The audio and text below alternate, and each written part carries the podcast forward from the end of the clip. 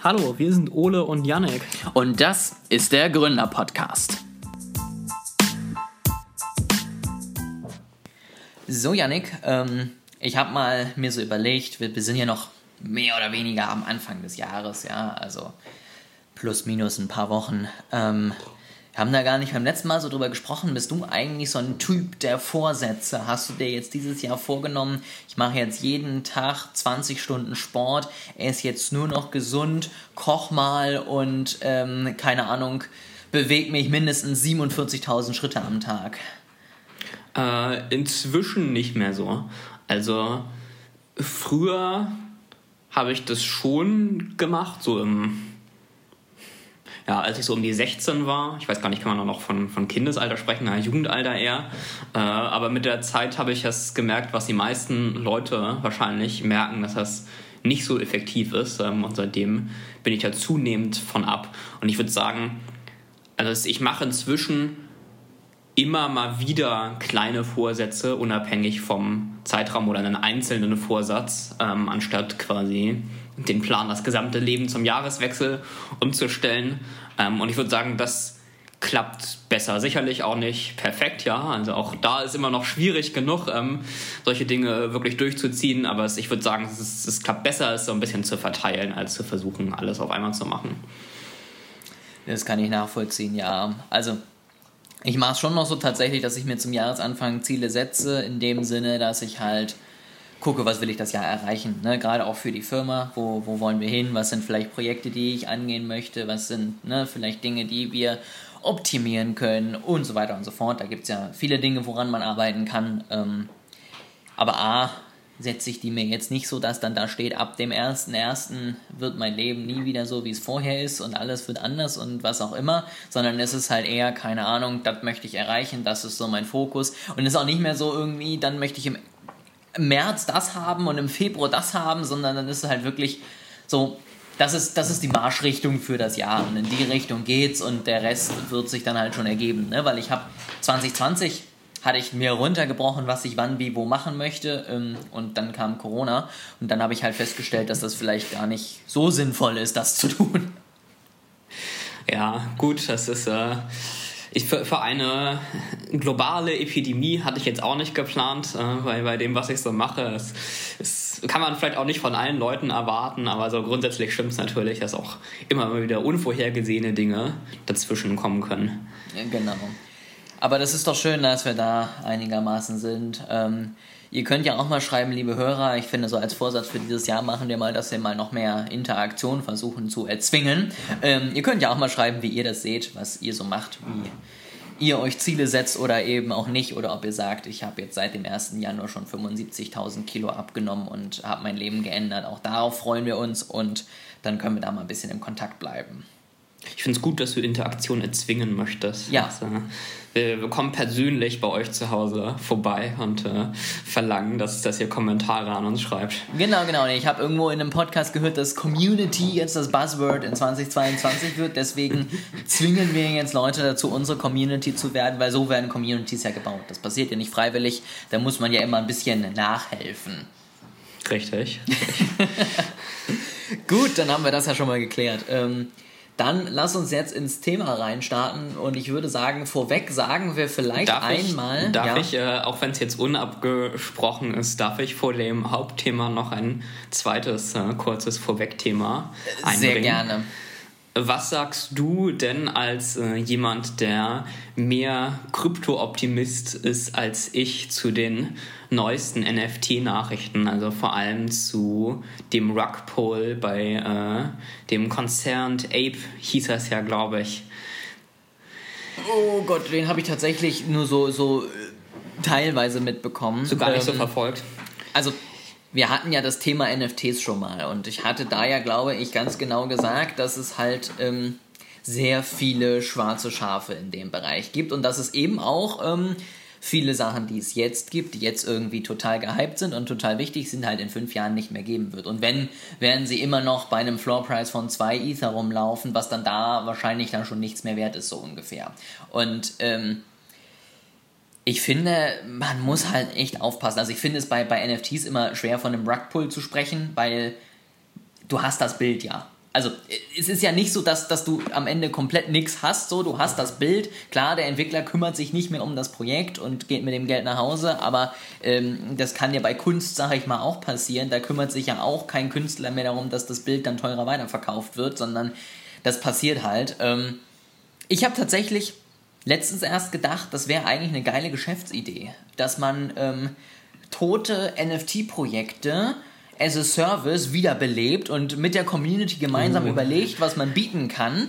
Dass das halt, weil am Ende ist ja alles ein Smart Contract. Am Ende ist ja alles offen auf der Chain. Das heißt, ich kann ja sehen, wie viele gibt es, was können die, was haben die gekostet, was auch immer. Und dann überlege ich mir halt einfach ein cooles Projekt dazu und dann wiederbelebe ich die und dann kann ich vielleicht zumindest dasselbe wieder rausholen und ähm, habe keinen Verlust gemacht und kann vielleicht auch ein neues Movement in irgendeinem Bereich starten. Das ist mir letztens so eingefallen. Also falls jemand mal irgendwie gescammt, gerugpullt oder sonst was wurde, meldet euch bei uns, dann überlegen wir uns, wie wir einen neuen Hype um euer neues äh, bestehendes NFT äh, aufbauen können.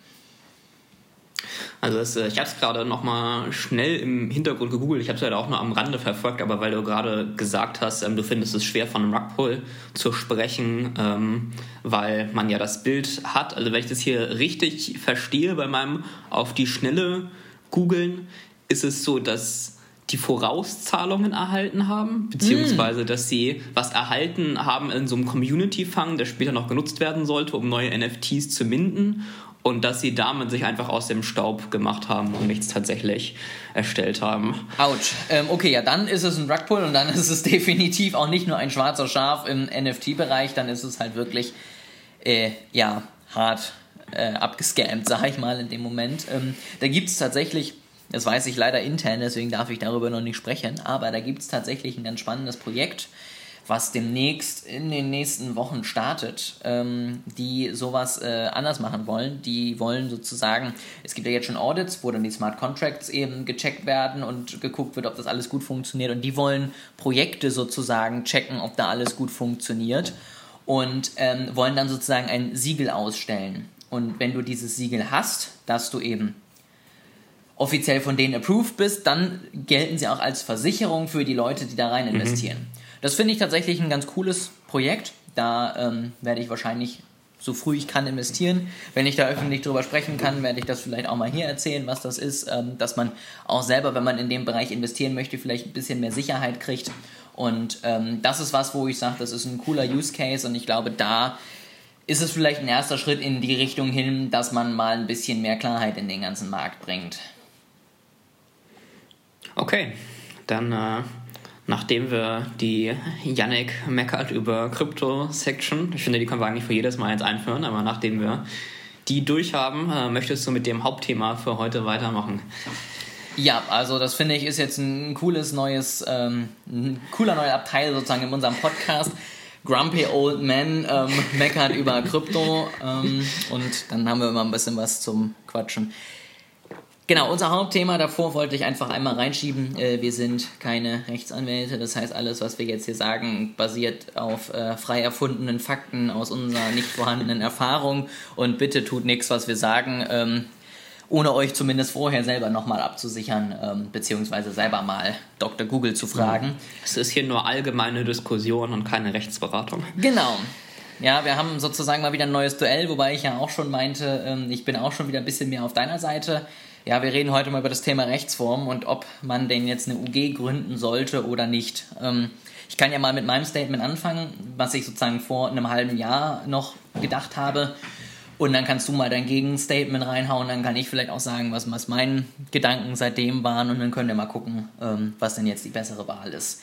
Mein Statement war nämlich, vor ein paar Monaten hatten wir da mal drüber gequatscht, dass ich persönlich äh, nicht zwingend wieder eine UG gründen würde aus verschiedenen Gründen, weil zum einen gerade am Anfang kostet es halt doch relativ viel Geld. Also wir hatten vorher, sage ich mal, Glück, dass wir schon selber ein bisschen äh, Geld reingekriegt haben, als äh, du sozusagen noch als Einzelunternehmer angemeldet warst und das damit so ein bisschen auslegen konntest. Aber sonst hast du halt eben, ich sag mal, musst du auf jeden Fall 1000 Euro einrechnen, damit du das ganze Ding erstmal starten kannst. Und das sind nur die Kosten für Notar und Anmeldung und hast du nicht gesehen. Ähm, du hast mehr Aufwand am Ende ja auch für die Buchführung ähm, und du hast ja am Ende Und das war so mein Gedanke, ja, nur eine Versicherung, dass du halt bei einigen Dingen nicht haftbar gemacht wirst. So.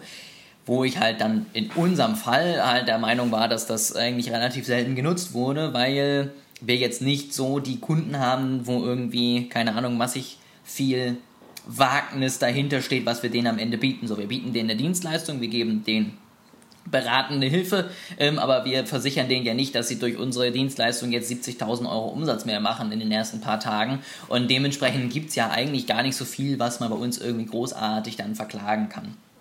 So war so ein bisschen mein Gedanke und deswegen war halt meine Aussage dann, ich glaube sozusagen, wenn ich mit dem Wissen jetzt wieder gründen würde, sowas in dem Bereich, hätte ich mich dann erstmal wahrscheinlich für bei uns beiden jetzt dann eine GBR entschieden und nicht eine UG.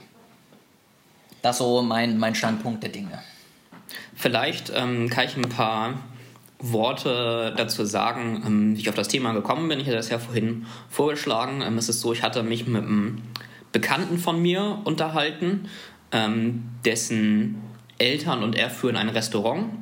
Ähm, und er hatte gerade die Steuern für das Restaurant, die Firma, ähm, fertig gemacht. Und er hatte gesagt, Steuern ist eigentlich total easy. Wir haben das früher mal über einen Steuerberater gemacht ähm, und jetzt mache ich das und das war voll die Geldverschwendung mit dem Steuerberater. Es ist ganz einfach, das selber zu machen. Ähm, und das fand ich interessant, weil ich habe das nicht so empfunden bei unseren Steuern. Dann habe ich ihn gefragt, welche Rechtsform äh, habt ihr denn eigentlich?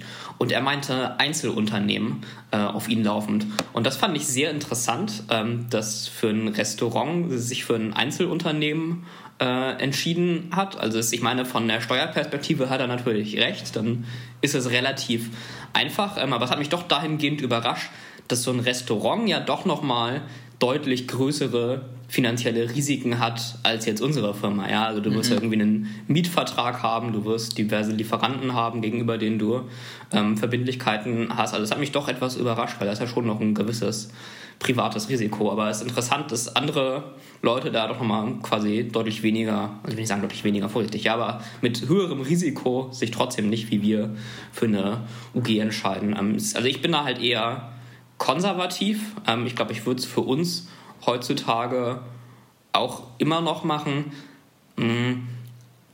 Einerseits, also der Einzel, der Anfangsaufwand ist natürlich schon hoch ähm, und auch die kontinuierliche Bilanzierung ist eben was, was ich jetzt nicht ohne einen Steuerberater machen würde.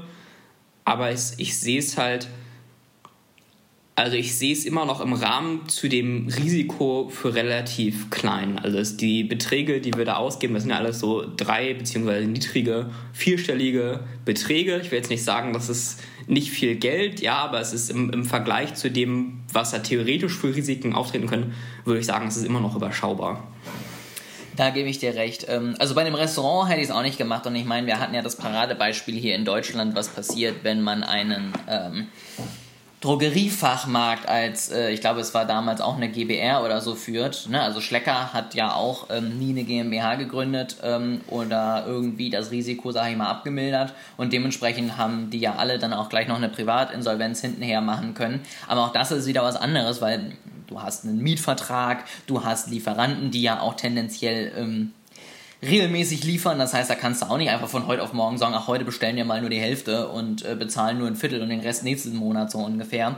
Und da würde ich auch jederzeit wieder anders am Ende vorgehen, weil man da, finde ich, auch ganz genau überlegen muss, ob man Bock hat, für eine Firma ähm, sein gesamtes Hab und Gut irgendwie zu opfern, sage ich mal, nur wenn es halt mal nicht gut läuft, was ja passieren kann. Also es ist ja immer mal wieder vorgekommen, dass auch Firmen, die lange am Markt sind, dann trotzdem pleite gehen, obwohl man denkt, huch, die hatten doch eigentlich das Geld. Und ich glaube, ähm, so würde ich das auch immer machen. Und was jetzt sozusagen meine Meinung auch noch so ein bisschen geändert hat, das lag jetzt daran, dass es, ich das auch irgendwie über drei Ecken mitbekommen hat. In der GBR wird dir ja, ja sozusagen als ähm, Selbstständiger die Hälfte, wenn du zwei Leute bist und es nicht anders vereinbart hast, der Einnahmen als deine Einnahmen eingerechnet. Ja. Das bist ja du. Dementsprechend musst du, sobald du dann plötzlich einen Monat über ein paar, über 400 Euro kommst so ungefähr und dann den zweiten Monat dich schon um alle möglichen Dinge kümmern. Du musst direkt dann irgendwie selber auch eine Steuererklärung machen. Du musst direkt dich selber versichern und so weiter und so fort, weil du ja direkt die Einnahmen bekommst. Ähm, wir konnten es jetzt durch die UG und eben dadurch, dass ich bei uns angestellt bin, so regeln, dass wir das Ganze schrittweise erhöhen und dass ich sozusagen nicht immer irgendwie riesige Gehaltsschwankungen habe, die dann immer plötzlich mich mal versichern müsste, mal Steuern zahlen müsste, mal wieder nicht oder sowas, sondern es ist halt für mich sicher, ich weiß, was ich kriege, ich kann es einplanen und ich kann es vor allen Dingen auch für die Versicherung und Co. einplanen, dass ich einfach weiß, was muss ich jetzt machen und was muss ich nicht machen. Und das ist was, wo ich halt das, so, so ein Firmenkonstrukt, also am Ende eine Körperschaft irgendwie halt besser finde, weil es dann am Ende für die persönliche Steuererklärung und für die persönlichen Finanzen halt entspannter ist. Ja, da stimme ich dir auf jeden Fall zu. Also es ist wirklich ein großer Vorteil von einer Kapitalgesellschaft, die Finanzen der Firma und die Finanzen der Mitarbeiter und Gesellschafter sind getrennt und wirklich auch organisatorisch getrennt. Ja, und das ist dein Geschäftsführergehalt für die Firma ist halt einfach eine reguläre Ausgabe und für dich halt ein Einkommen, wie vom anderen Angestelltenverhältnis auch, ohne dass jetzt, wie zum Beispiel bei der GBR, automatisch sich das immer verschieben würde. Und es ist auch voll abziehbar. Also wenn ich richtig informiert bin, ist ja bei Einzelunternehmen ähm, und bei GBRs die, äh, die, die Gehälter für Mitarbeiter nicht abziehbar für, als Ausgabe für die Gewerbesteuer, also muss man auch noch drauf sein.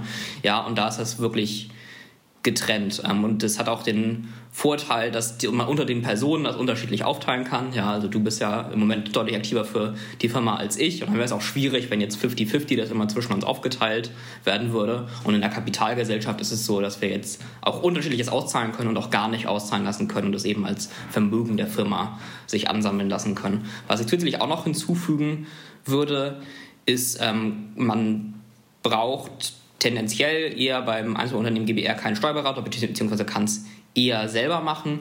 Ähm, aber ab einem gewissen Punkt würde ich Leuten trotzdem raten, einen Steuerberater zu beauftragen, wenn man eine gewisse Umsatzschwelle ähm, überschreitet. Auch aus dem Grund, dass das Finanzamt ja jederzeit eine Betriebsprüfung ähm, durchführen kann. So, das ist bei Unternehmen in unseren Umsatzklassen relativ selten, kann auch da vorkommen, aber relativ selten. Ab einem bestimmten Umsatz ähm, muss man auf jeden Fall damit rechnen. Und wenn das passiert, sollte die Buchhaltung auf jeden Fall gut gepflegt sein. Ja, und bei mir war es jetzt so, obwohl ich immer nach bestem Wissen und Gewissen unsere Buchhaltung durchgeführt habe, ist, ich bin von der Ausbildung kein Buchhalter und da gab es schon hier und da immer noch mal zwei, drei Sachen, die dem Steuerberater aufgefallen sind und es ist gut, wenn man das frühzeitig korrigiert und nicht erst, wenn es später dem Finanzamt äh, auffällt. Weil im schlimmsten Fall ist es so, wenn deine Buchhaltung nicht ordentlich ist, dann ähm, sagt die, das Finanzamt, du hast keine ordnungsgemäße Buchführung. Das heißt, wir glauben dir jetzt gar nichts mehr von den Zahlen, die du für deine Steuererklärung eingetragen hast und wir schätzen dein Einkommen und das kann echt ein großes Problem sein. Also unser äh, Einkommen wurde ja einmal geschätzt, ganz am Anfang, auch wenn es später wieder zurückgenommen wurde. Ähm, und ich weiß die genauen Beträge nicht mehr, aber es stand auf jeden Fall in keinem Verhältnis alles. Das war ja unser erstes Gründungsjahr. Wir hatten, glaube ich, ja. fast kein Einkommen, irgendwie 1000 Euro oder so. Und ich glaube, die Mehrwertsteuer, die wir zahlen sollten, damals in der Schätzung war höher als unser gesamtes Einkommen in dem Jahr. Ja, also so in dem Verhältnis ich, ist das. Ich glaube, wir hatten ungefähr einen Faktor 15, 20 draufgerechnet ja. bekommen oder so für angebliche Verdienst, den wir halt haben, weil wir in, wahrscheinlich in irgendeine Klasse an Unternehmen reingeschmissen wurden und äh, die gesagt haben, so viel haben die bestimmt auch verdient und es ist halt, es war fern von jeglichem ja. Verständnis. Ähm, also das hat einfach genau. hinten und vorne nicht gepasst. Also sowas sollte man versuchen zu vermeiden. Ähm, dann lieber mal ein paar Euro für einen Steuerberater in die Hand nehmen, auch wenn die Rechnungen sehr teuer sind, äh, als am Ende vor solchen Problemen zu stehen. Ja, und ich glaube, gerade auch als Einzelunternehmen kann auch ein Steuerberater super hilfreich sein. Also für uns ist es ja relativ einfach, was wir von der Steuer absetzen und was nicht. Ja, also Sachen, die ja. wir mit unserem Gehalt, äh, mit unserem Geld sozusagen für die Firma kaufen. Alles, was wir irgendwie dafür Arbeiten brauchen, können wir von der Steuer absetzen. Alles, was ich mir als Privatvergnügen hole, kann ich nicht von der Steuer absetzen. Und ich glaube, da sind halt, wenn du eine GBR bist, sind die Grenzen da ja noch fließender, weil es geht ja wahrscheinlich sogar alles irgendwie von deinem Vermögen, vielleicht sogar vom selben Konto runter. Und ähm, da hilft es, glaube ich, schon, wenn dir ein Steuerberater zur Seite steht und vielleicht auch sagen kann, du weißt schon, dass du vielleicht auch das und das hier noch absetzen könntest, zumindest zum Teil. Ähm, dann hast du, wenn du irgendwann genug verdienst und der Steuerberater am Ende auch dir wirklich hilft, glaube ich, das Ganze schon wieder raus und hast am Ende schon wieder ähm, da zumindest plus minus null, weil du so viel an Steuern gespart hast ähm, und dann eben noch langfristig auch noch dir einiges am Ärger vom Hals halten kannst ähm, und dann lohnt es sich spätestens auf jeden Fall.